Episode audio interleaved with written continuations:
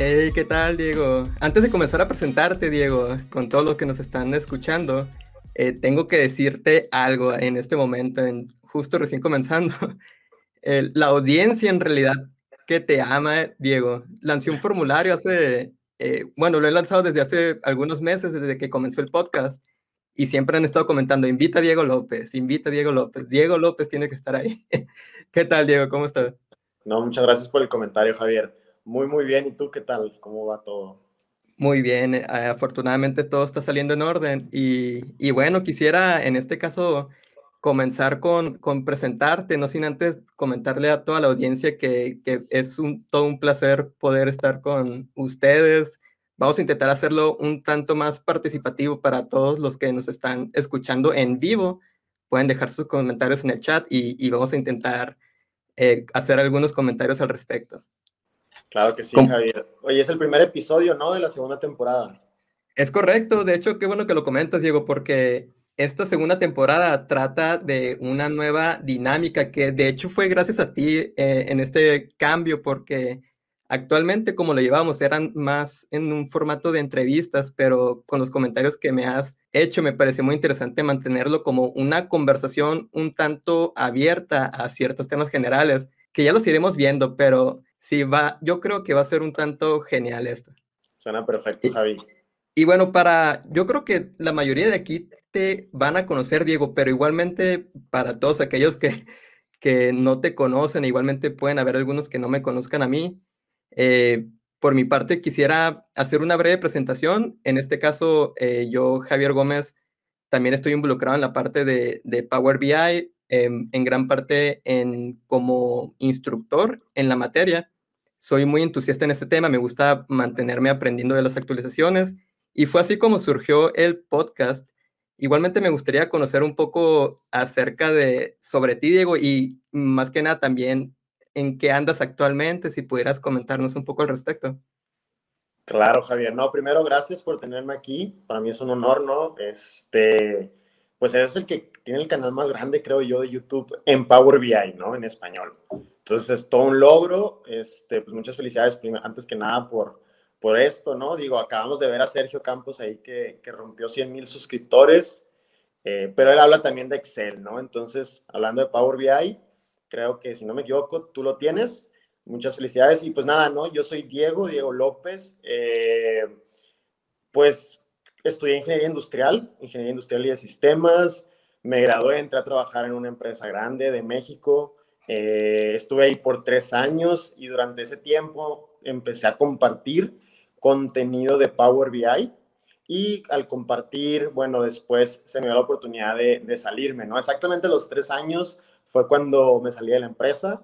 Este, me salí porque por esto de estar compartiendo contenido me empezaron a llegar oportunidades tipo de consultoría, consultoría, asesoría, coaching, no sé cuál sería, pero ir apoyando, ¿no? En proyectos. Este, decidí tomar el salto, eso fue a mediados del 2019, consultoría de Power BI, y seguir desarrollando los cursos de Power BI.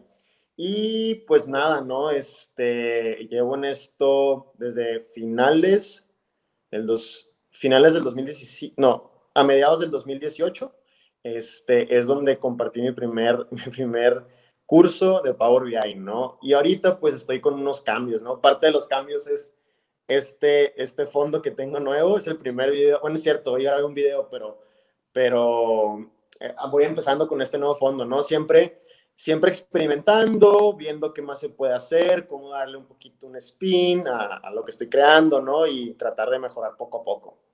Si quieres, ahorita platicamos a fondo, ¿no? De esto. De hecho, yo pensaba que ese fondo era como así, de esos que pones en Zoom, así que, que los cambia, así es, es, de hecho, físico eso, lo que tiene, ¿no? De fondo. Sí, no, es físico, o sea, aquí está la luz, y luego aquí está la, la tela, este, y, y, sí, así está. Genial, Diego, y la verdad, muy feliz de, de conocer toda tu trayectoria y, y, que te está yendo bastante bien. De hecho, me, me llama la atención con respecto a cuando comienzas a brindar cursos de Power BI, em, pero de hecho si entramos en materia, es más, hablando porque el primer tema que, quisiera tocar y que lo, planeamos son temas sorpresa, ya vienen otros dos temas, pero el primer tema que vamos a comenzar a hablar es sobre Power BI. Vamos a poner un timer de 10 minutos porque para cada tema nos ajustaremos por 10 minutos. Entonces, igualmente para aquellos que nos escuchan, eh, pueden arrojar algunas preguntas o comentarios y vamos a intentar atender lo más que podamos. Pero por mi parte, yo quisiera saber cómo, cómo es que comienza todo esto de Power BI, hablando de la primera vez que tal vez lo escuchaste, cómo fue que te introduciste o que te animaste a empezar a utilizarlo. No sé si recuerdas, no sé, alguna fecha o algún momento, si nos pudieras platicar el detalle que recuerdes con respecto a eso. Sí, claro, no, y antes de nada, se me olvidó ahorita mencionar, eh, muchas gracias a todas las personas que están conectadas. Creo que es el evento con más personas que he tenido conectadas, 164 veo yo en YouTube, ¿no? Entonces, muchas gracias a todos por los que están aquí. Este, esperamos que se lleven algo, ¿no? Y que podamos compartir y también que ustedes nos compartan sus comentarios y también si tienen alguna duda o algún aporte, ¿no? Aquí Javier y yo estamos al pendiente. Y ya, continuando con la pregunta, Javi, este, sí recuerdo, eh, lo recuerdo muy bien, fue, yo empecé a utilizar Power BI como noviembre, diciembre, finales del 2017, ¿va?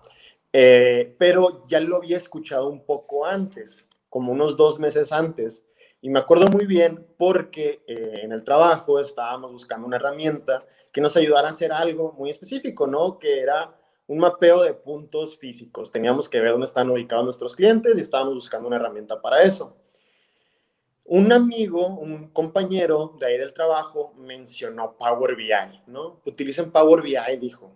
Entonces, yo no sabía lo que era Power BI en ese momento, ¿no? Entonces dije, Power BI. Y creo que la primera vez no lo, no lo eh, tomé en cuenta el consejo, pero se me quedó grabado, ¿no? Y luego lo volvió a mencionar esta persona.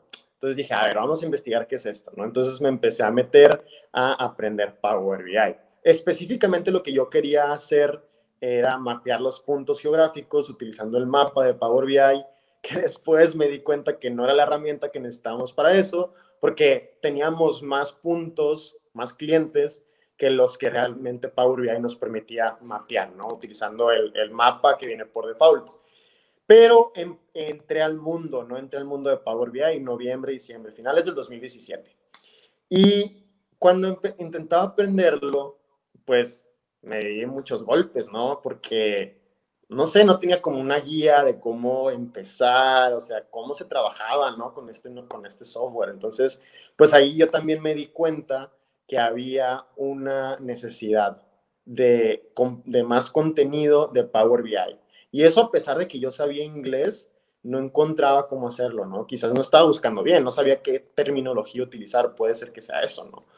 Pero, pero estaba buscando, entonces me di cuenta que había una oportunidad y yo empecé a compartir lo poco que sabía en ese momento, ¿no? Porque en ese momento llevaba pocos meses trabajando con Power BI, ¿no? Entonces empecé a compartir y empecé a aportar a la comunidad, ¿no? Desde mi pequeña trinchera, ir compartiendo, ir compartiendo, y pues así fue como empecé, digo, respondiendo a la pregunta, ¿no?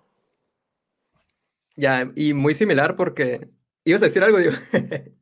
No, no, adelante, adelante.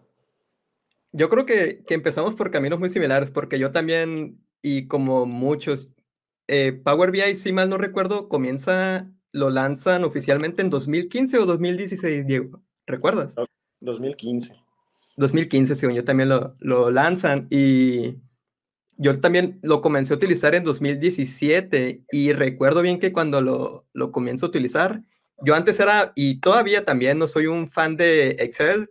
Recuerdo que eh, comencé a utilizarlo debido a que unos compañeros en el trabajo también hacían ciertos reportes, pero lo interesante es que de los reportes generaban macros que eh, ya automatizados, eh, en este caso se veían ciertos errores de maquinarias en una mina. Sin entrar tanto detalle, recuerdo que después ya más involucrado en el ámbito administrativo de la misma empresa, algunos gerentes y compañeros empezaron a hacer sus presentaciones en Power BI y yo también en la parte de administración de proyectos llevaba cierto seguimiento a proyectos como tal, en cuestiones de tiempos, recursos, de presupuestos y demás.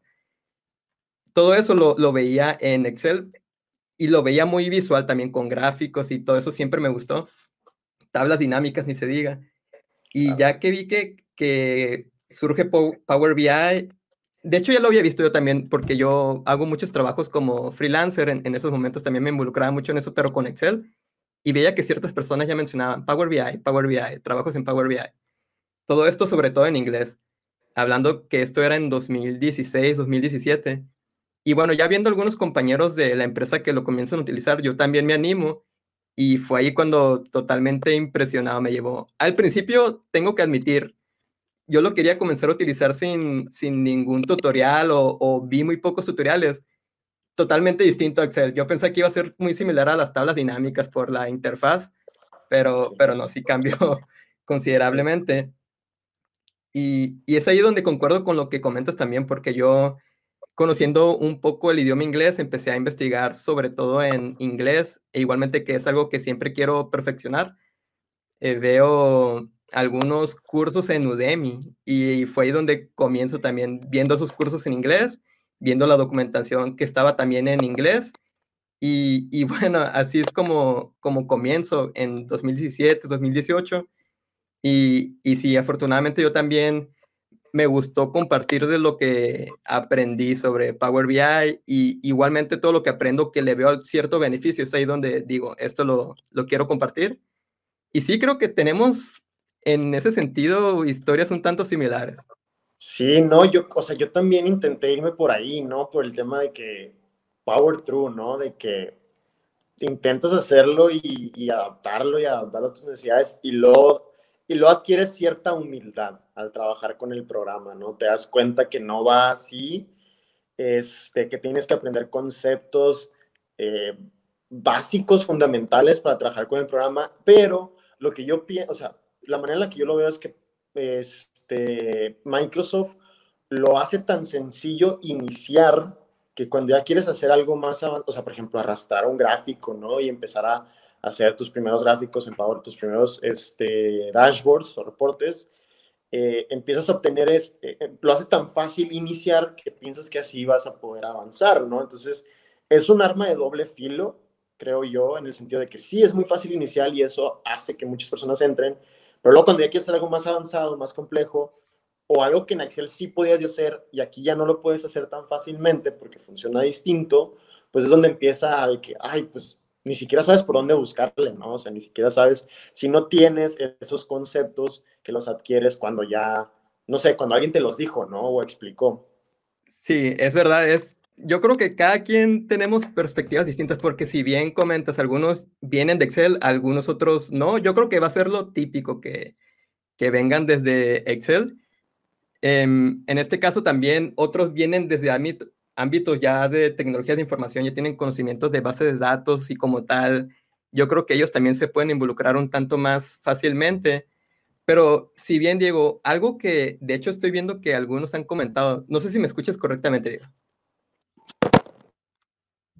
Vamos a esperar un, momento a, Diego en lo que resuelve sus problemas técnicos, pero sí me llama mucho la atención lo que, lo que están preguntando algunos. Eh, comentan sobre la certificación vi un par de comentarios. Javi. me encantan los comentarios. ¿Qué tal, Diego? ¿Me escuchas? Sí, una disculpa, ahí como que se eh. perdió mi, mi, audio, ¿no? Ya me escuchas, ¿verdad? Eh, sí, pero es, es bueno que, que, te hayas podido recuperar de eso, Diego.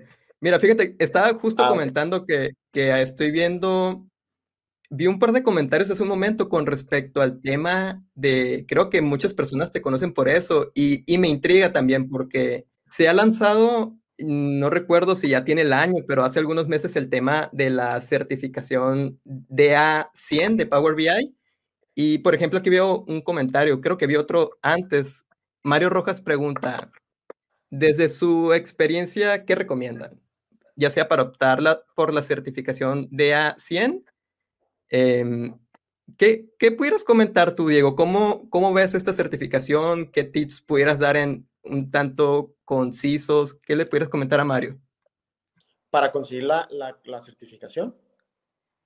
Yo creo que a eso se refiere y yo creo que me interesaría saber, en este caso, para qué personas, porque pueden haber personas que estén escuchando en este momento que conozcan sobre Power BI, tal vez no conozcan esta certificación, pudiera ser esta certificación para ellos. Eh, mira, el tema con la certificación es que está enfocada a ver si puedes hacer un, un, desarrollo, o sea, ver si te puedes desempeñar en un rol de análisis de datos, ¿va? No es, o sea, no lo, no lo están manejando tanto como una certificación en Power BI, sino es certificado en el rol. Entonces, ¿qué pasa al, momento de certificarte en el rol? Tienes que eh, tomar decisiones, ¿va? Porque sabemos, por ejemplo, siendo muy específicos con un caso, un ejemplo, sabemos que en Power BI se pueden hacer las cosas de distinta manera. Tú sabes que puedes hacer algo con el Query Editor o lo puedes hacer con DAX o lo puedes hacer por medio del modelado, ¿no? O buscar visualizaciones, no sé, estoy inventando, ¿no? Buscar visualizaciones eh, avanzadas o personalizadas, ¿no? Entonces, parte de las preguntas que vienen en el examen es saber Em, cuál es la mejor opción para el problema que se encuentra en el momento. ¿Va? Entonces, al momento de, ponerte en esa, en esa situación, ya tienes diferentes escenarios, o sea, tienes como, o sea, varios escenarios que todos pueden darte una respuesta, pero tienes que saber tú, mediante la experiencia, cuál es la respuesta o cuál es la, la solución que más se adecua a eh, pues a, esa pregunta que te están haciendo, ¿no? Entonces, para, para poder resolver esto tienes que saber cómo resolver un problema, o sea, tienes que conocer también el programa y lo que se está pidiendo para poder decir, va, esta es la mejor respuesta, ¿no?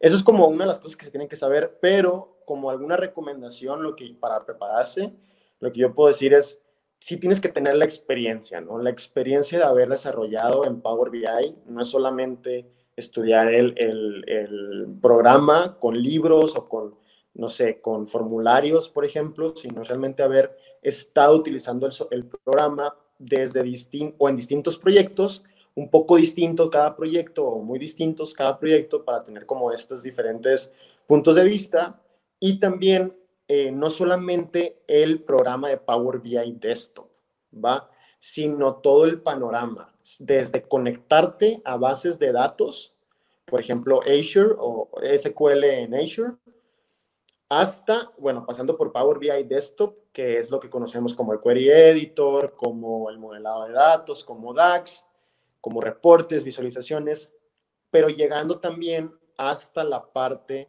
del Power BI Service, compartir en la nube. Eh, y, cómo se interactúa en la nube, ¿no? O sea, cómo, cuáles son, o sea, cómo estructuras una organización con Power BI Service. ¿Quiénes son los que tienen los mayores permisos? Eh, ¿Cómo subes reportes? ¿Cómo los actualizas? ¿Qué se actualiza? ¿Cada cuánto? ¿Cómo lo automatizas?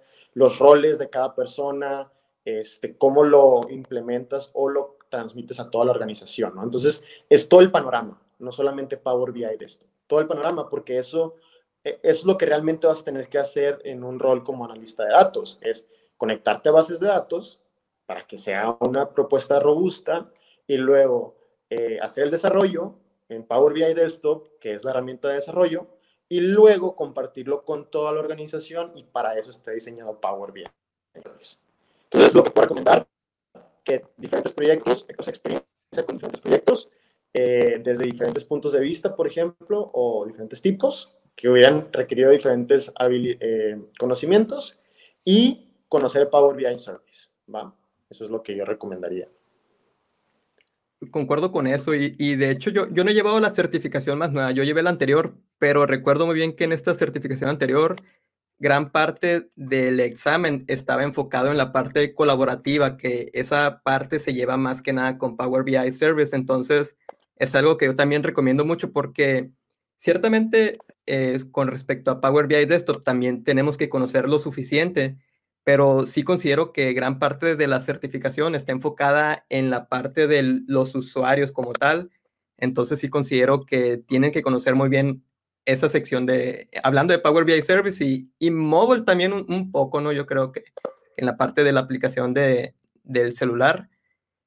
Y bueno, Diego, em, estoy viendo también aquí, hay algunos comentarios con respecto a, yo creo que mucha gente quiere saber en lo que andas actualmente, que están viendo nuevo tipo de contenido. Por ejemplo, aquí estoy viendo una pregunta y vi algunos comentarios al respecto sobre el cambio que estás teniendo actualmente. Comentan ahí en la temática de tu canal, que es muy bueno. No solo el material sobre Power BI, sino en general lo que compartes, pero preguntan más que nada sobre tu cambio actualmente. Y creo que eso entra un poco en nuestro segundo tema. Si me permites, lo voy a ir cambiando en la sección de creación de contenido. Creo que por ahí va esto que comenta Fernando. No sé si nos pudieras comentar un poco al respecto. Claro, ¿no? Y, o sea, el, que, el comentario que yo estoy viendo es el de Fernando, ¿no? Eh, pero pues dices que hay otros, no los puedo ver aquí, pero, pero qué interesante que lo están comentando y que tú, o sea, y que era el, segundo tema que teníamos en la, pues en la programación, ¿no? Para el evento. Y sí, miren, eh, ahí les va, ahí va. No es un cambio, o sea, sí es un cambio en lo que yo estoy haciendo, pero no es un cambio en la temática del canal. El canal de Ser Data Pro, ese canal se mantiene, ahí está. Todavía estamos viendo qué vamos a, cómo lo vamos a trabajar con él, ahí estoy en algunas pláticas con un amigo que muy pronto vamos a, a, a decirles, anunciarlo, pero eh, yo hice otro canal, ¿va? Ella es un canal bajo, la, bajo mi nombre, ¿no? Bajo Diego López. Fue mucho pensar este, cómo lo iba a manejar, fueron meses, semanas, eh, si me iba, si le iba a dar la, vuelta al canal de Data Pro o simplemente empezaba otro canal, ¿no? No le quise hacer, no, le, no quise empezar, vamos, el canal de Data Pro ya tiene más de 6 mil suscriptores, ¿no? Que sí es un logro, pero, eh, sí, o sea, sí es un logro, son muchos, o sea, son más de los que yo pensaba que podía hacer. Y no quería, o sea, y yo podía empezar desde ahí ahora a subir nuevo contenido, ¿no? A, a ese canal del nuevo contenido, pero con un canal que ya tiene suscriptores. Pero no lo quise hacer así, porque son temáticas muy, muy distintas. Entonces, el, el, canal de Ser Data Pro ahí está. Este, si ustedes van, van a ver que no hay contenido de otro tipo que no sea Power BI. Este, ahí tengo unas entrevistas con Sergio y también la que tuve contigo, las dos previas que he tenido contigo. Y, y, es contenido de ese estilo, ¿no? Pero empecé otro canal, ¿va? Entonces, otro canal. Entonces, si no se han suscrito y les interesa el tema, suscríbanse. No piensan que es el mismo canal. Eh, va empezando. Y, pero, ¿a qué se debe? Bueno, se debe a una necesidad o a una problemática que yo estoy viendo en el área hispana. Hispana, o sea, incluyendo España, España y todo lo que es América Latina, ¿va? Desde México hasta Chile, Argentina, todo. Este, la problemática es, no hay una, o sea, falta mucho contenido en español. Falta mucho, mucho contenido en español. De hecho, tengo un artículo en LinkedIn, en mi perfil personal, está como, cuando lo pones así como artículos que, no sé, como post que quieres eh, que muchas personas lean, o sea, future, promoción, no sé cómo se llama en español, lo pueden leer, pueden releer la, ración, eh, la lógica, ¿no? ¿Por qué lo estoy haciendo? Falta mucho contenido en español. Entonces eso nos da dos, lo, podemos ver desde dos puntos de vista, desde la necesidad que tenemos como, como región y también la gran oportunidad para las personas que decidan tomar esa, eh, que decidan empezar a compartir contenido en español. ¿Y cómo llegó a esta conclusión? Bueno, la conclusión llegó investigando un poco, pues vemos que el español, o sea, la, la mayoría de personas en, en el mundo hablan en inglés. Eso es una realidad. Y hay mucho contenido en inglés. Pero eso es solamente cuando estás contando a las personas que hablan el inglés como primera y segunda, tercera lengua o más. Pero cuando consideras únicamente a los hablantes de, o sea, a los hablantes de que eh, contabilizando únicamente la lengua nativa de las personas, llegamos a la conclusión, o bueno, se ve, de acuerdo a los estudios que se hacen, del etnolog, que el español es el segundo idioma más hablado en el mundo como hablantes nativos. Entonces, solamente por debajo del chino mandarín y está por encima del inglés. Entonces yo digo, ¿por qué hay mucho más contenido en inglés que en español? Y sí, nos podemos ir a un tema de que, bueno, el Internet empezó cuando, cuando lo empezó a desarrollar Estados Unidos, para la cuando estaban en tiempos de guerra, y, entonces todo el contenido primero se empezó a crear en inglés, bla, bla, bla, ¿no? Y también que más personas hablan inglés cuando consideramos las lenguas que aprenden, ¿no?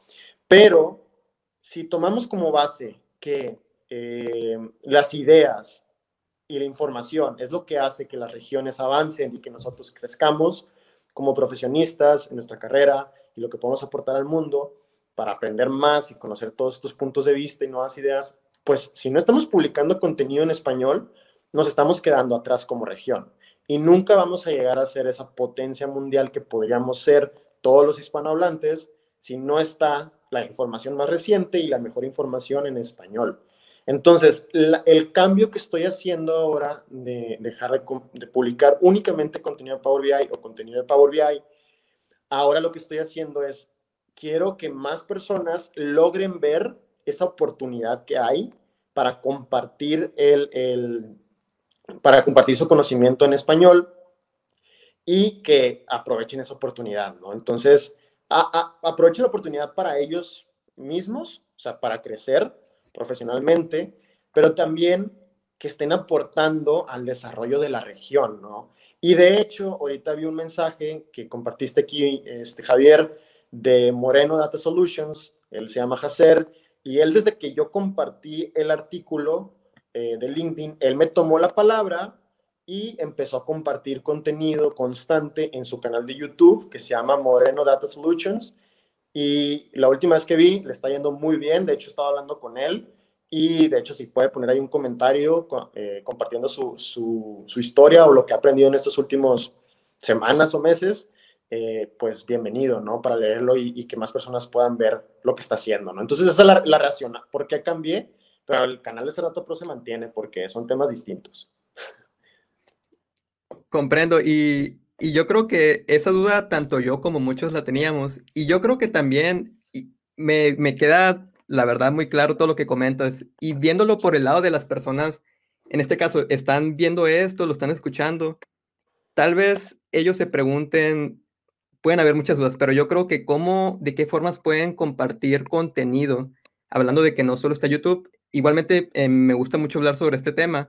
A veces comento yo que y, de todo lo que he aprendido, hay tres formas principales de compartirlo y, pueden hacerlo eh, con un presupuesto muy bajo, incluso sin, sin gastar mucho.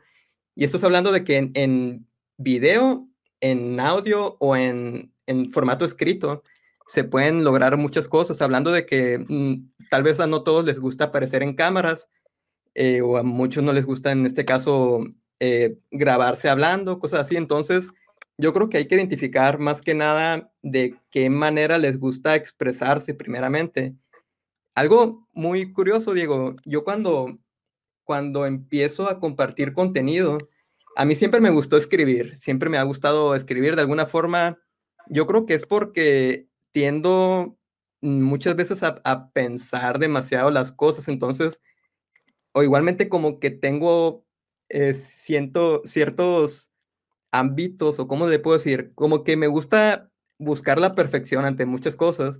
Eso a veces es bueno, a veces es malo, pero cuando escribo siento mucha libertad de poder corregir lo que estoy escribiendo y, expresarme de la manera que mejor quiero. Entonces, muchas veces, por ejemplo, ahorita estamos hablando, estamos en vivo, existen errores, hace un momento hubo problemas técnicos como tal, entonces todo eso cuando lo grabamos, por ejemplo, muchas veces lo podemos corregir en este caso no se puede, pero la gente entiende la, situación actual. Y, bueno, yo lo veía desde, desde esa perspectiva. Entonces, me gustaba escribir, me gustaba corregir, pero cuando quería compartir contenido sobre Power BI, ahí sentí por mi parte que mucha gente para aprender sobre este tema, y me incluyo, prefieren verlo en formato de video y seguirlo a la par. Entonces, eh, yo creo que en esa parte YouTube existe un gran éxito por lo mismo, porque vemos un video, lo estamos siguiendo. En Udemy u otras plataformas educativas es un tanto similar, pero yo quisiera comentarles a todas las personas que en realidad estén viendo o estén considerando crear contenido en español por los motivos que dice Diego o por otros motivos, que busquen la mejor forma en que les guste crear contenido. Hablando, si quieren escribir, eh, puede ser en, en algún blog o puede ser yo lo he pensado varias veces, Diego. Yo he pensado que, por ejemplo, si, si alguien sabe inglés o sabe algún otro idioma, tal vez de, ahorita vi unos comentarios sobre los libros de Marco Russo y Alberto Ferrari.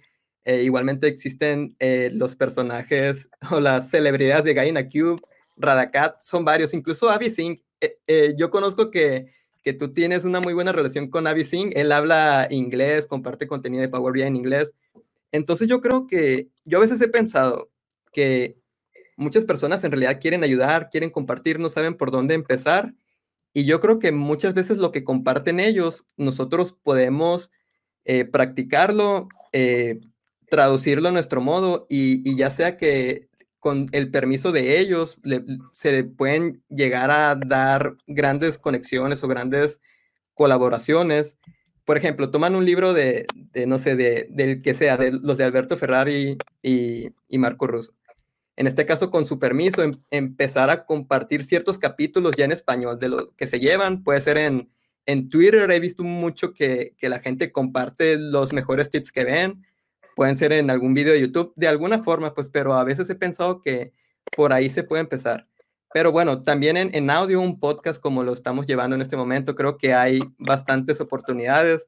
Muchas veces no tiene que ser uno mismo, pueden ser entrevistas en el formato que gusten, pero por esa parte es a lo que voy y creo que tú también es lo que quieres expresar a la comunidad hispanohablante en estos momentos. Eh, coméntame si, si estoy en lo correcto.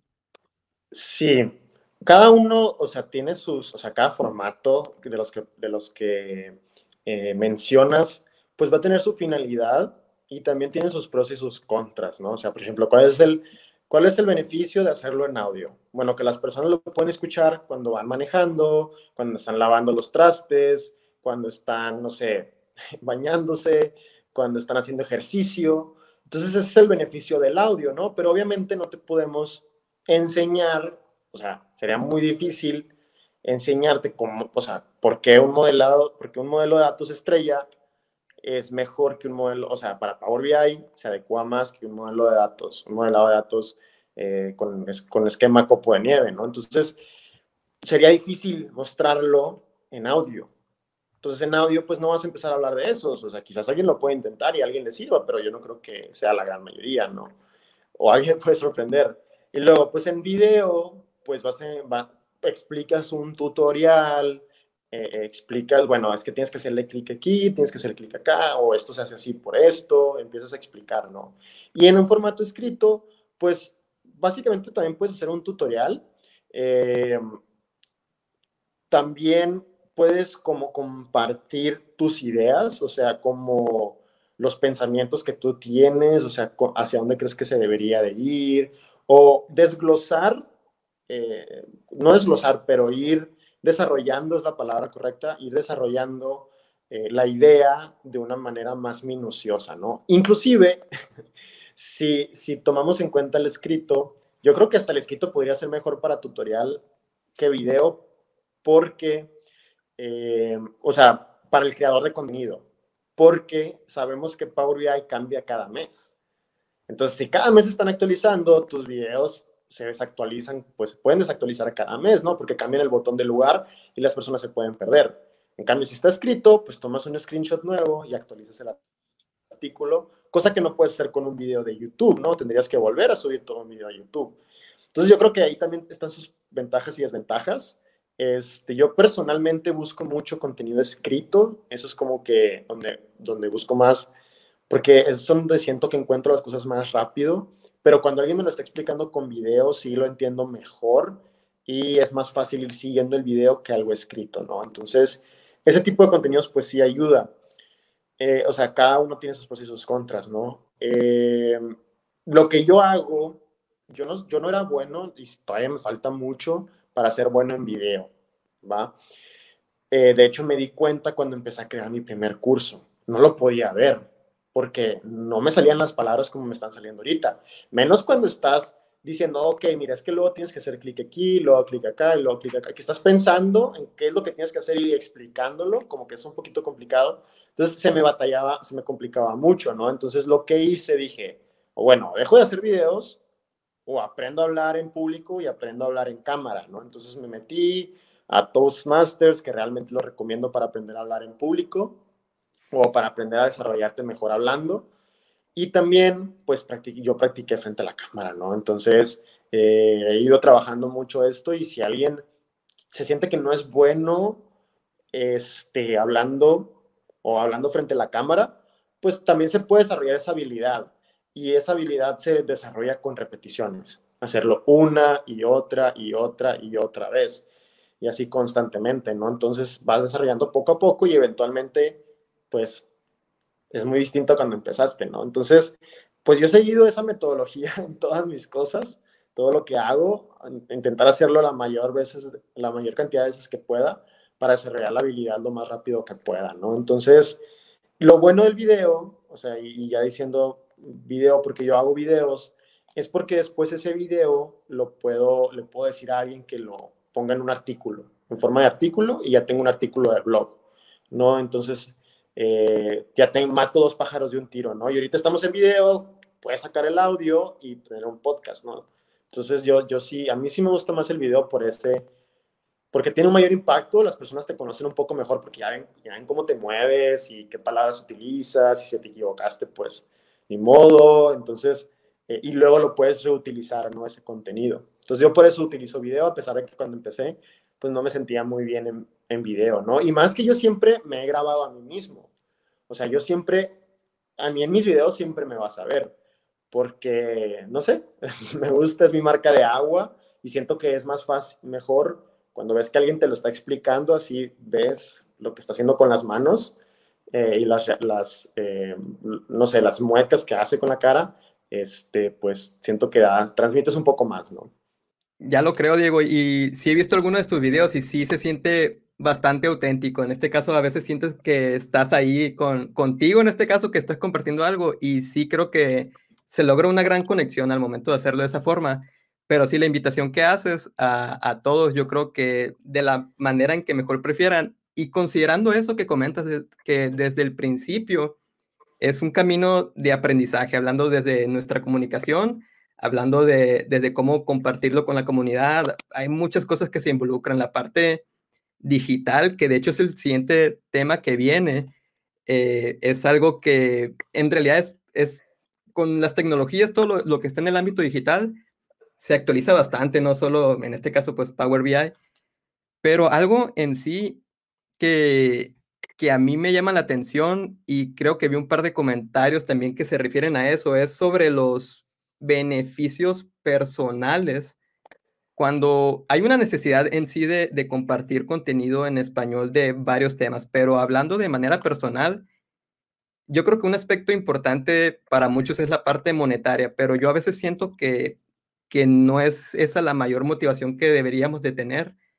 Yo, por ejemplo, por mi parte, hablando de Power BI, cuando lo conocí, yo sentí que, que a mí lo personal me, me gustó bastante, pero cuando hablas de ese tema con, con tus amigos o con incluso con compañeros de trabajo, sientes que no están en la misma sintonía en algo que en realidad te gusta mucho hablas con ellos, hablas con tu familia, con tu novia, con el quien sea, nadie, o sea, todos ven que te gusta mucho un tema, pero no pueden seguir la conversación.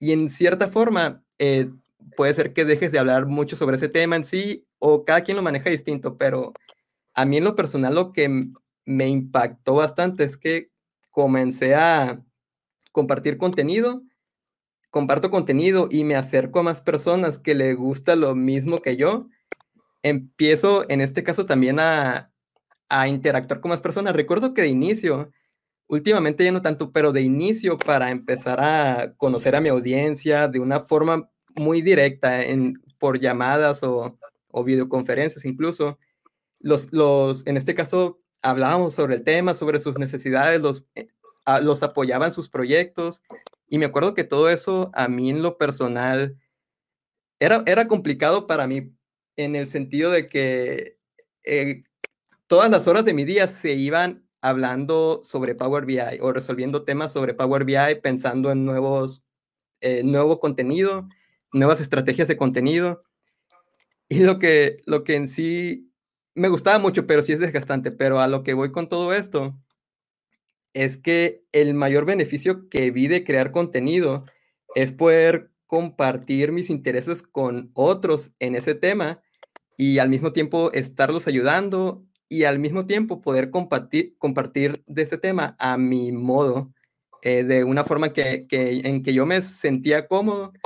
Y eso en realidad son beneficios que yo siento que, que son invaluables como tal, eh, no tanto por la parte monetaria. Y es algo que, que quería comentar para todos aquellos que, que, lo estén viendo por la parte monetaria. Es muy importante, pero sí yo siento que, que tienen que haber otros beneficios más allá de, de, eso.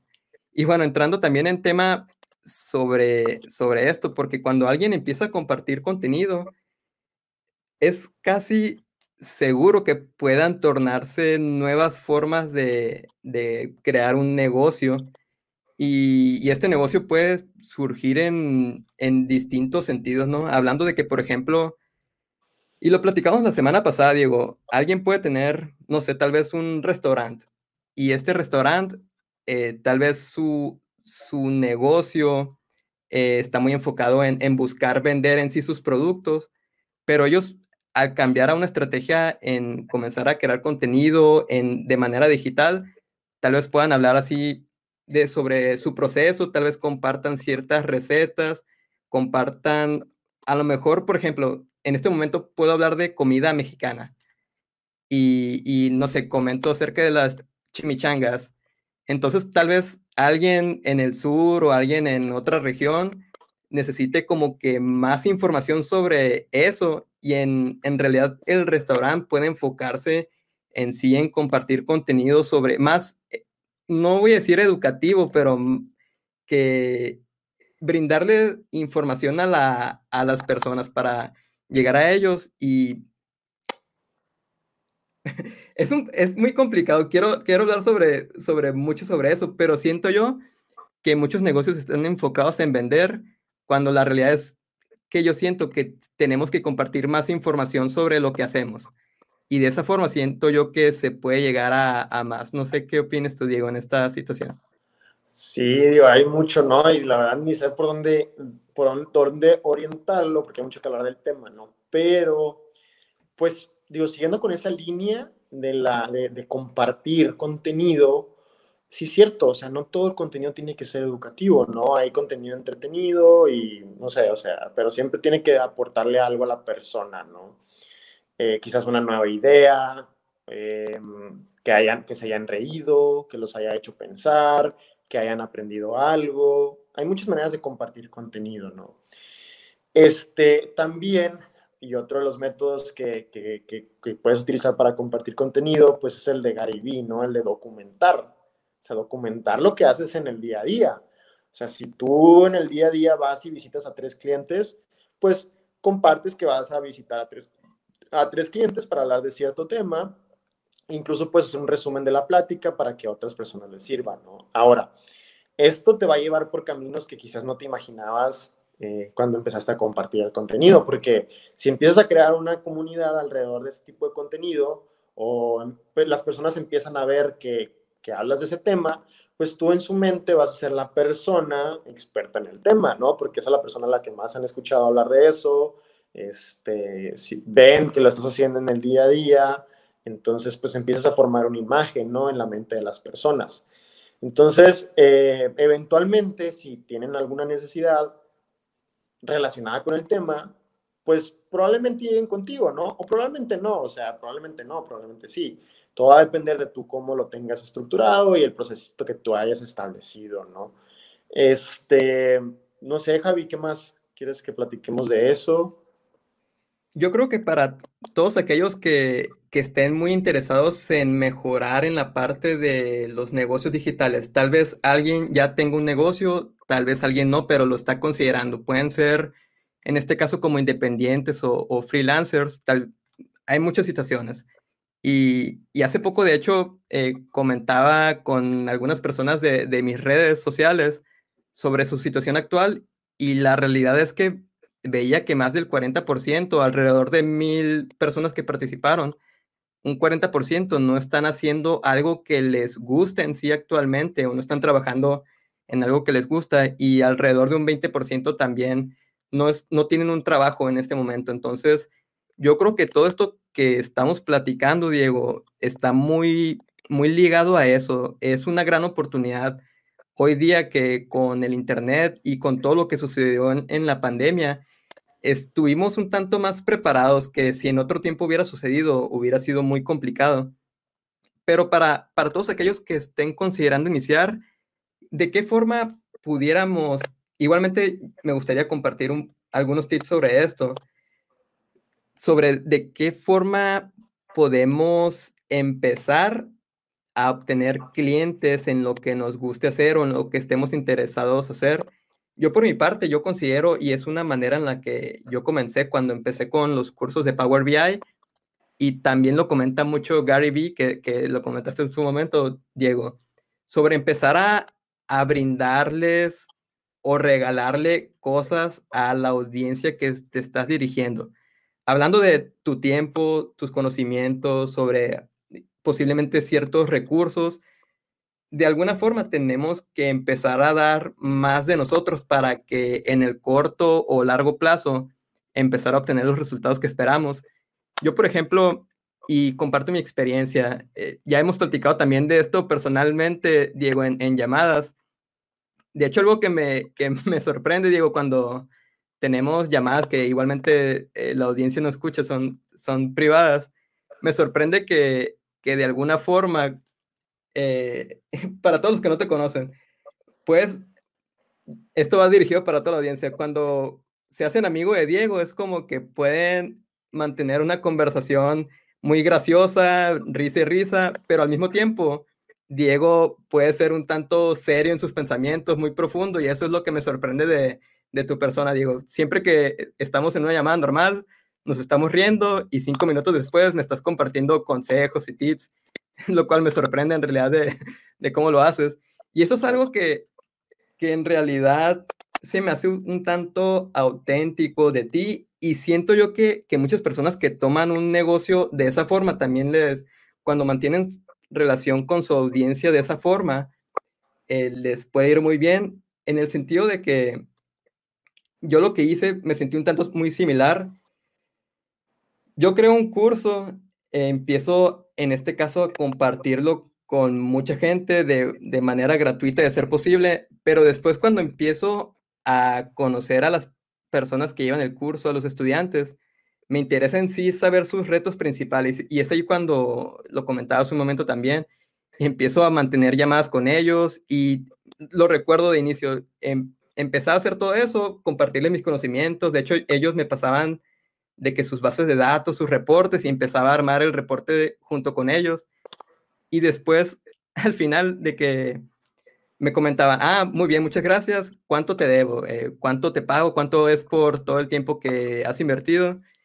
y la realidad muchas veces yo me sorprendía que, que empezaran a, a, sugerirme eso, pero en realidad yo lo estaba haciendo en mis inicios como parte de, de, mi aprendizaje, parte de mi aprendizaje de reconocer a los clientes y la audiencia. Y es algo que, que en realidad siento yo que de inicio cualquier persona que esté considerando comenzar tiene que dar bastante de, de su persona. Ya con el tiempo, a largo plazo van formando eh, ese branding personal que, que, ya lo has hablado también un poco, Diego, eso que, que te va formando como el especialista en lo que quieres eh, ser o el experto, como, como te quieras ver ante tu audiencia en sí, siento yo que es muy importante dar mucho de sí.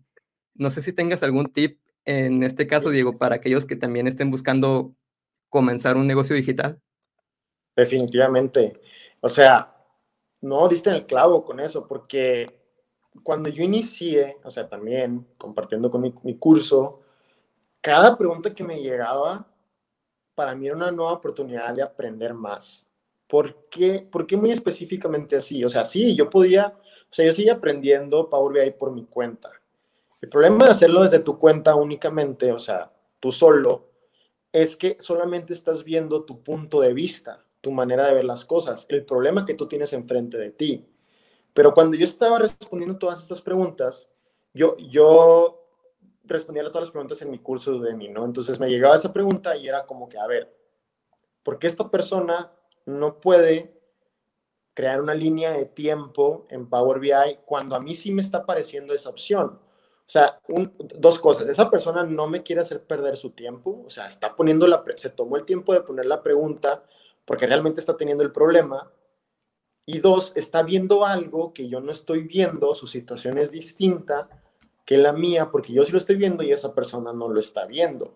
Entonces, para mí era mucho ponerme en el papel de esa persona y ahí es donde entra la empatía, o sea, cual, ser empático y ponerte en los zapatos de esa persona, ponerse en su lugar de trabajo, haz de cuenta, ¿no?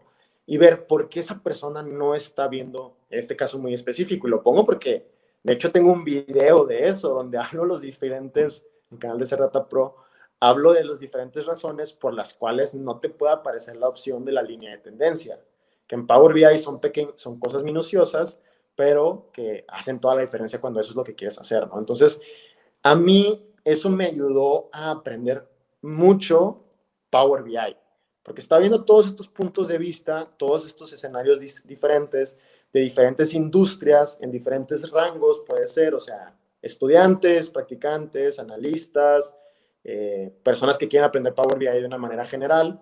Entonces lo estaba viendo desde todos estos puntos de vista y así, entonces aprendí montones y me ayudó a realmente ver los problemas que las personas estaban teniendo, ¿no? Entonces ya cuando hacías otro video, ya lo considerabas, lo agregabas, entonces pues todo se beneficia, ¿no? Este, y eso, eso fue en mis inicios también, ¿no? Ir aprendiendo todo esto de, y fue donde más aprendí, yo creo, Power BI, ¿no? Y sí te ayuda a estar cerca de tu audiencia, por ejemplo, ayer o hoy en la mañana, no recuerdo, recibí mi primer comentario, bueno, el segundo comentario en mi nuevo canal de YouTube, y fue como que sí, el primer comentario, ¿no? Entonces ya no le respondí y todo, entonces me ayudó a ver algo que no me expliqué bien en el video, ¿no? Entonces volví a ver el video y dije, ah, ok, por eso no se entendió lo que, lo que me está preguntando, ¿no? Entonces ya le puse el comentario y me acaba de responder, aquí lo acabo de ver porque estoy viendo el, el canal de YouTube, este, me acaba de responder que muchas gracias. Entonces sí, este, estar cerca de la audiencia creo que es crucial para entender y también para que, para estar dando, ¿no? Porque, y esto es algo que se tiene que aprender, no sé, como que no lo, mínimo yo no lo tenía tan claro, pero entre más das, o sea, tienes que dar, dar, dar, dar, más vas a recibir eventualmente, ¿no? Quizás no es en el corto plazo, pero siempre hay que confiar en, en pues yo lo veo como karma, ¿no? Entonces dar, dar, dar y eventualmente te va, te va a recibir. Si lo quieres ver desde un punto de vista así como, bueno, yo cómo me beneficio de esto, ¿no?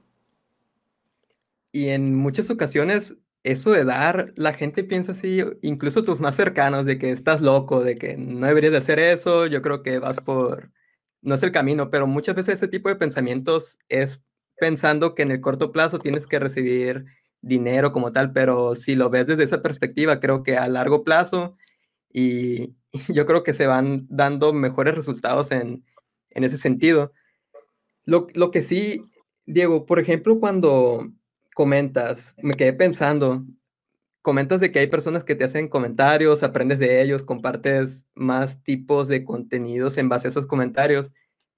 Y lo que muchas personas me han comentado, porque yo también he hablado sobre este tema. Eh, de hecho, he buscado que más personas se animen también a compartir contenido de Power BI.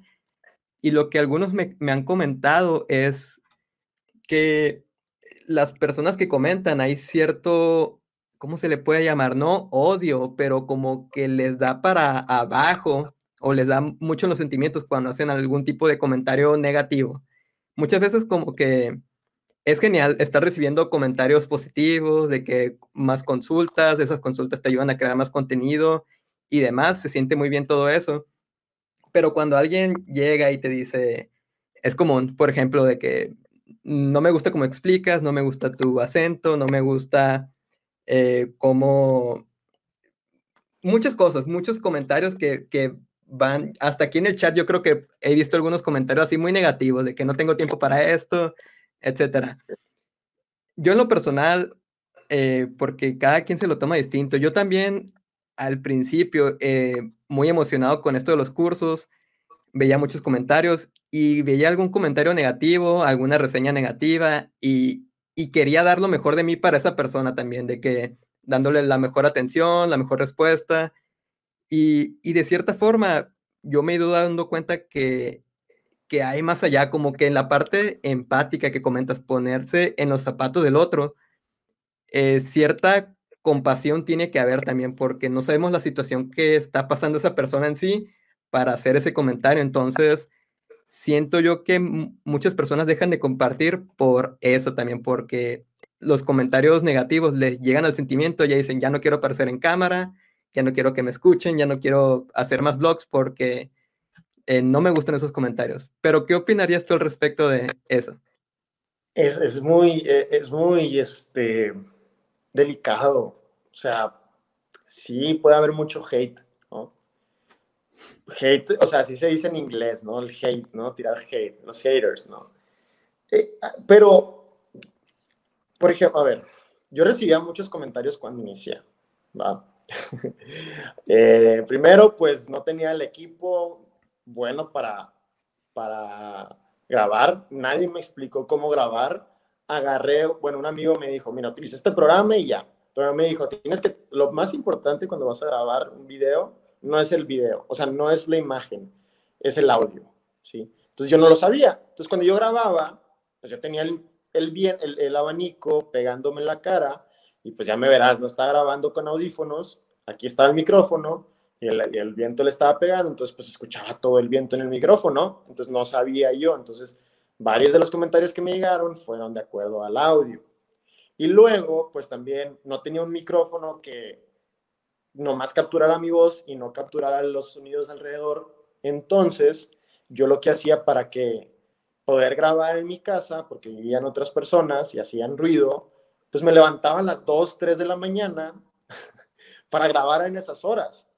Entonces, ya te imaginarás, me levantaba y estaba todo dormido y así grababa mis videos para que no escuchara, para que no tuviera ruido externo, pero como estaba, era muy temprano en la mañana, grababa todo despacio, o sea, todo lento yo, porque todavía estaba dormido, pues, porque me levanté a las 3, 2 de la mañana para grabar, ¿no? Entonces, me acuerdo de un comentario que me dijo, hey, no, me puso mala calificación, es muy lento, o algo así me puso, ¿no? Entonces, sí te van afectando, ¿no? Entonces, sí tiene que ser, o sea, lo malo de eso es que tienes todos estos comentarios positivos, pero el comentario negativo es el que te afecta, y es el que lees, y es el que te pega, ¿no? El que te, llega, ¿no? Entonces, eh, sí, es, sí es difícil, pero este, tienes que manejarlo de una manera racional o mental, decirte, no, mira, estás teniendo todos estos comentarios positivos,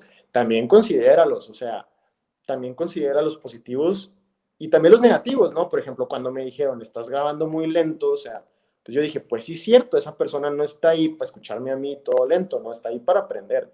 Entonces dije, bueno, ¿cómo le puedo hacer para ya no grabar lento? Entonces lo que hice fue, pues no sé, me tomo un café o hago poco de ejercicio, algo rápido, o consigo un estudio o un micrófono que me ayude a grabar cuando yo estoy mejor, ¿no? Entonces empiezas a buscar cómo adaptarlo, ¿no? Pero hay que también saber, eh, saber distinguir entre un comentario con una retroalimentación positiva, o sea, negativa, pero que te va a ayudar a mejorar, y uno que solamente lo está haciendo para, pues, para que hacerte sentir mal, ¿no? Que también no sabemos de lo que, por lo que está pasando esa persona, entonces, pues no nos podemos juzgar, ¿no? Entonces, este, eh, eh, eso es lo que te puedo compartir, ¿no? Este, y hace poco también me, me pasó en el canal de Cerrata Pro. O sea, me acuerdo que estaba viendo los comentarios, creo que la semana pasada, y, y, alguien me dijo, no me acuerdo qué me dijo, pero me llegó, y le dije, hey, muchas gracias por, por hacerlo notar, este, lo voy a considerar o algo así. Entonces, este, siempre van a estar, hay que saber cuáles tomar y cuáles no pero también hay que ver los positivos y hablarnos a nosotros mismos. O sea, yo siempre internamente traigo una, una plática dentro de mí, una parte me está diciendo cosas malas y la otra cosas buenas, y intento que la que dice cosas buenas, pues contrarrestar los argumentos de la parte mala, ¿no? Entonces, pues es lo que te puedo compartir que me ha servido a mí. Y, y varias cosas, perdón, nomás para continuar, para concluir, los estoy poniendo en mis nuevos videos, porque son problemas que las personas van a pasar y en mis nuevos videos en el otro canal, este, ahí, ahí estoy hablando de esos temas, ¿no? Este, porque, porque es algo por lo que todos pasamos. O sea, no eres solamente tú, somos todos. Entonces, por esa razón lo estoy poniendo en esos videos, ¿no? Por si a alguien le interesa, no sé, ver mi punto de vista más a fondo y desarrollado. Me parece perfecto, Diego. Y igualmente me gustaría comentar, porque dos temas vienen a mi mente de, de todo esto que comentas. Yo creo que cuando muchas veces recibimos comentarios negativos y a veces sí tenemos cierta culpa porque a veces definimos ciertas expectativas que, que no las encuentran en lo que compartimos. Puede ser que, que tal vez, hablando de Power BI, ¿no? Pongamos, eh, aquí está todo lo que necesitas saber sobre Power BI de principiante a avanzado en un video de, no sé, 30 minutos. Y en realidad como que alguien esperaba todo eso, pero pues no es así. Entonces, como que también de la forma en que, en que hacemos saber a alguien, tal vez alguien cree un curso, en mi caso, por ejemplo, y yo también me daba cuenta de que la forma en que describí el curso era un tanto abierta, entonces si creamos ciertos o anichamos en, en cierto sentido, decir, este curso es para alguien que no sabe nada de Power BI, es principiante, no es para alguien intermedio o avanzado, algo así, hablando muy general. Yo creo que aquellos que, que ya tenían cierto nivel, que pueden en este caso decir, porque también pasa de que ya me sabía todo lo de lo que comparten en ese tutorial o en este curso, entonces también la forma en que definimos las expectativas de lo que compartimos, pero también, ya hablando también y, antes de concluir, me gustaría comentar eso que, que dices, Diego, sobre antes no tenías el equipo, antes tenías que ajustarte a la realidad personal de que tenías que levantarte temprano por el ruido externo y demás. Yo creo que bastante de nosotros vamos a pasar por situaciones similares en las que nos tenemos que ajustar y es ahí donde muchas personas pueden salir motivados de esta conversación o de otra conversación contigo, de que, ah, sí, voy a crear contenido, voy a iniciar mi negocio, voy a ser consultor de aquí a un año, etcétera. Pero empiezan y ven todo el sacrificio que requiere y es como que se detienen de que, ah, ya no me quiero levantar temprano, eh, es muy complicado, no sé, callar al perro, no sé, todas las cuestiones que, que tengan. Entonces yo siento que sí es un juego de ser paciente también y, y es un juego también de ajustarte a, a, tus recursos actuales. Si de alguna forma, si alguien va a compartir videos también, por ejemplo, y no tienen buen audio, eh, licencias para, para editar, hay mucho, muchos recursos gratuitos, incluso también se puede comenzar con, no sé, audífonos como los que tengo yo en este momento y empezar a, dar lo mejor de ti con eso que tienes. Eventualmente vas a irte haciendo de un mejor equipo, una mejor situación para lo que estás haciendo. Pero siento yo también que la gente, y lo veo también de, de Gary Vee, dice que hay mucha gente que es muy fancy, de muy, en este caso que tienen una situación en la que no tienen trabajo y no quieren empezar algo porque no tienen la manera de, aprender algo nuevo. Por ejemplo, quieren compartir contenido sobre Photoshop, sobre diseño, y, y en realidad quieren aprenderlo porque es algo que les llama mucho la atención. Y tal vez un curso en Udemy o el contenido en YouTube, hablando de que un curso en Udemy puede salir en 10 dólares, en este momento están en promoción, por ejemplo, y prefieren, no sé, irse a, su cafetería, a un Starbucks, se compran un café en lugar de adquirir ese curso que les iba a brindar los conocimientos para empezar a, con su carrera profesional. O en vez de comprarse ese café, empezar a adquirir su propio equipo. Pero mucha gente como que prefiere seguir gastando en otros recursos en lugar de empezar a cumplir sus propios propósitos, esos sueños de verse como un consultor de aquí un año, de verse como freelancer para pasar más tiempo con la familia y demás. Pero, pero es algo que, que quería dejar en claro, es, se requieren muchos sacrificios y, y, es algo que no va a ser sencillo, es algo que tenemos que poner las cartas sobre la mesa aquí. Y no sé si tengas algo más que comentar al respecto, Diego.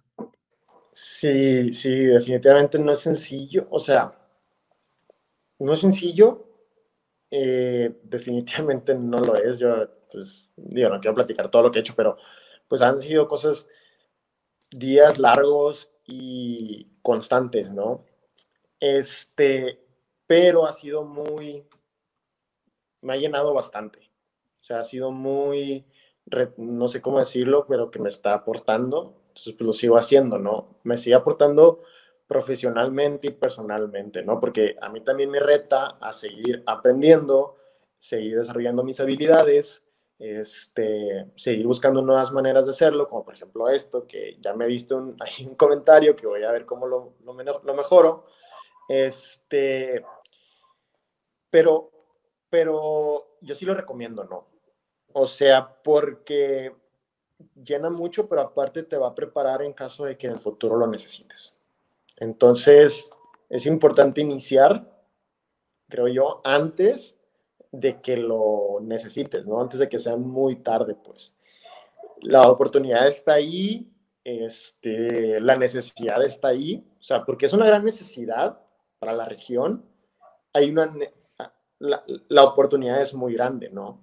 Entonces, para los que realmente se animen a hacerlo, este, pues les, pues van a poder captar eso, ¿no? Entonces, y, eventualmente, pues les va, les va a regresar más de lo que ustedes han dado, a pesar de que al principio den mucho más ustedes que lo que están recibiendo, ¿no? Y, y también hay que confiar, hay que confiar en el proceso. O sea, yo ahorita que estoy iniciando algo nuevo, y que no hice el gran anuncio, o sea, que no le mandé a las personas que se han dado de alta en mi, en mi, en mi lista de correo, o sea, en mi página, no mandé un gran correo masivo para anunciar esto nuevo que estoy haciendo, solamente empecé a compartirlo en LinkedIn y en mi Facebook, ¿no? Y en Instagram.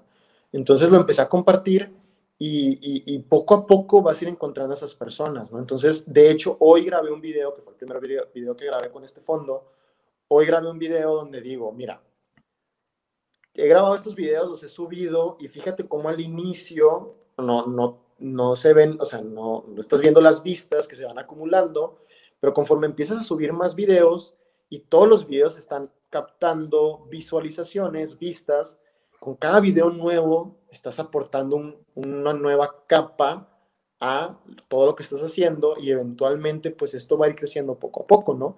Pero el inicio sí es lo más difícil.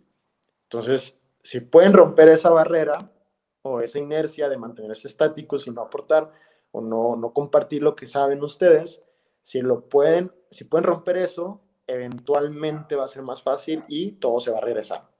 A eso es con lo que, digo, lo que quiero transmitir ahorita eh, y más ahorita. y ahora, digo ahorita, pero esto no va a cambiar en tres años. O sea, para que esto cambie, realmente tienen que estar todas las personas compartiendo lo que saben, ¿no? Entonces, sí, estoy hablando de ahorita. Y, y, si vemos este video en cinco años, estoy muy, muy seguro que va a seguir siendo relevante, porque no, no va a cambiar de la noche a la mañana. Entonces, a pesar de que yo sí tengo la urgencia de que más personas lo hagan, yo, yo sé que va a tomar tiempo, ¿no? Mucho tiempo. A menos de que todos los que estamos aquí nos empezamos a compartir contenido de Power BI, que es lo que dominamos, pues ahí sí, ¿no? Entonces, este, ahí sí vamos a tener a todos aportando en Power BI, ¿no? Por ejemplo, yo en Power BI y ya dando, sí, dándole la vuelta completa a lo que hemos hablado, pues faltan muchas cosas. O sea, yo sé que a ti te gusta mucho el tema de, o sea, todo el diseño, o sea, dominas todo lo de Power BI, pero siento que te gusta mucho hacer dashboards y los reportes, ¿no? Y, y la funcionalidad y que parezca app y todo, ¿no? Entonces, eh, estás aportando en eso, pero puede haber una persona aportando mucho en DAX. Por ejemplo, Moreno Data Solutions se enfoca en el tema de, de, coordenadas geográficas, ¿no? Cosas geográficas, pero dentro de Power BI. Entonces ya es un, ya es un micro nicho. Falta mucho en M. O sea, si alguien sabe M, pues por favor empieza a compartir porque no hay contenido de M. Y, M es un subnicho del, del Query Editor, ¿no? Entonces todavía también falta el Query Editor. ¿Y qué falta? Falta Power BI Service, falta los data flows, que ya Francisco está hablando de eso, falta el tema de, faltan muchos, o sea, ¿qué más? Este, deployments, Power BI Premium, este, el nuevo Premium eh, por usuario, visualizaciones, este, modelado, o sea, cuáles son los modelos de datos que puedes utilizar, de qué manera lo estructuras. O sea, aquí podemos estar diciendo temas de Power BI que todavía faltan. Entonces es cuestión de que los que estamos aquí lo tomen y digan, va, yo me voy a hacer el mejor en DAX y voy a empezar a compartir contenido solamente de DAX.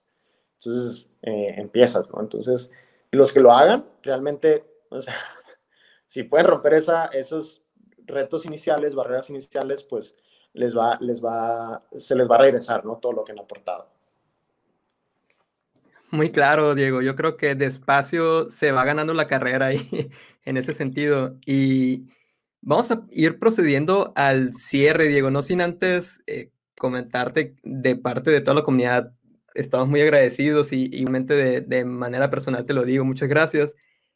Esto que compartes en realidad siento yo que tiene mucho valor. En, probablemente, bueno, no probablemente, muy, muy de seguro muchas personas te tomarán la palabra esperemos que, que de alguna forma, una, si alguien se anima a comenzar, eh, de alguna forma si nos los pueden hacer saber y vamos a tratar de impulsarlos, pero a mí lo que me interesa que más personas conozcan y están preguntando es cómo pueden contactarse contigo y cómo pueden ingresar a, a este nuevo canal de YouTube que nos has estado compartiendo.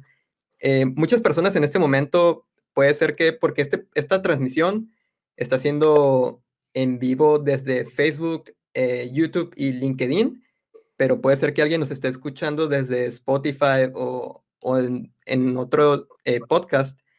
No sé si nos pudieras comentar cómo, cómo se pueden conectar contigo, Diego. Claro que sí, digo, la primera es LinkedIn, ahí es donde estoy más activo. Este, ahí me pueden mandar mensaje o ver los videos que estoy subiendo.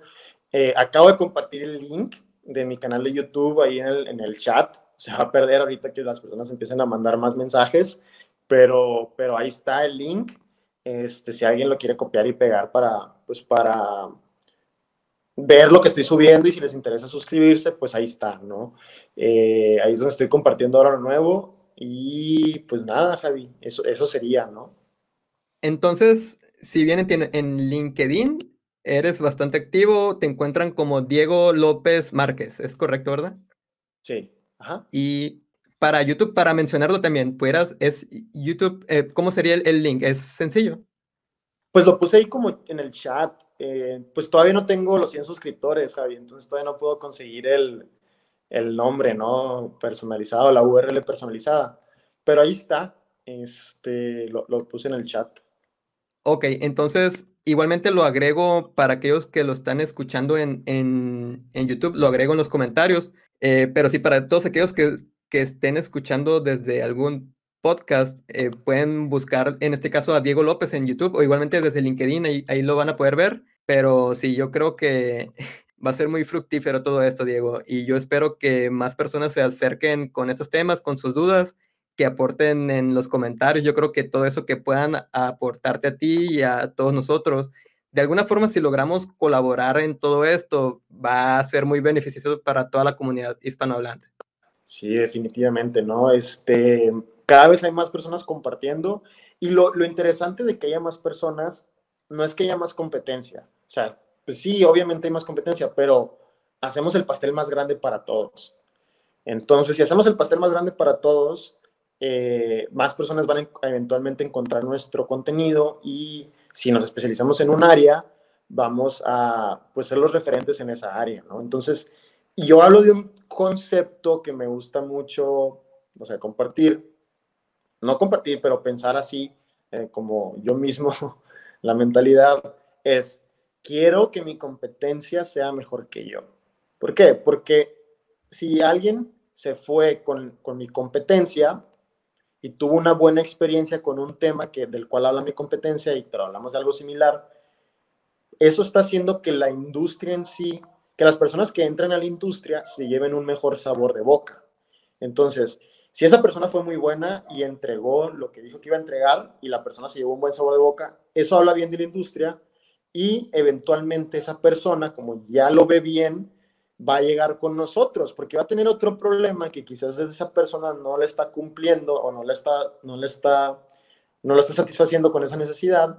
Entonces, y tú le estás satisfaciendo, pues eventualmente va a llegar a ti, porque una, ya entró a la industria, dos, ya se llevó un buen sabor de boca, ya sabe más, y eventualmente va a llegar contigo, ¿no? Entonces solamente es cuestión de que, o sea, es un proceso, y es un proceso individual de tú ir marcando tu, tu nicho, tu terreno, donde te vas a mover, pero también es un proceso colectivo, donde más personas estemos compartiendo, más personas eh, van a estar entrando, ¿no? Imagínense, Imagínense que mañana entramos todos en LinkedIn y todos estamos compartiendo contenido de Power BI. ¿Qué va a pasar con las personas que no conocían Power BI? Pues van a decir, ¿para qué hay tanto contenido de Power BI? Quizás hay algo aquí interesante que yo deba de saber.